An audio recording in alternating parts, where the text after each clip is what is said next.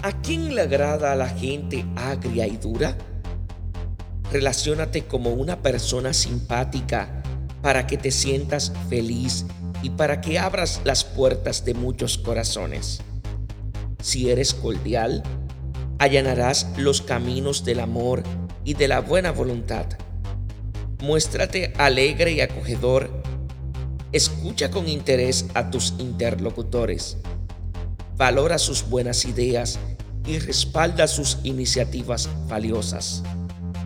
Admira a tus amigos y declárales tu aprecio. Tu simpatía te hace atractivo y aceptable a los demás. El lastre del mal genio es demasiado pesado para ti. Libérate de él cuanto antes. Dios os bendiga en sabiduría y en santidad.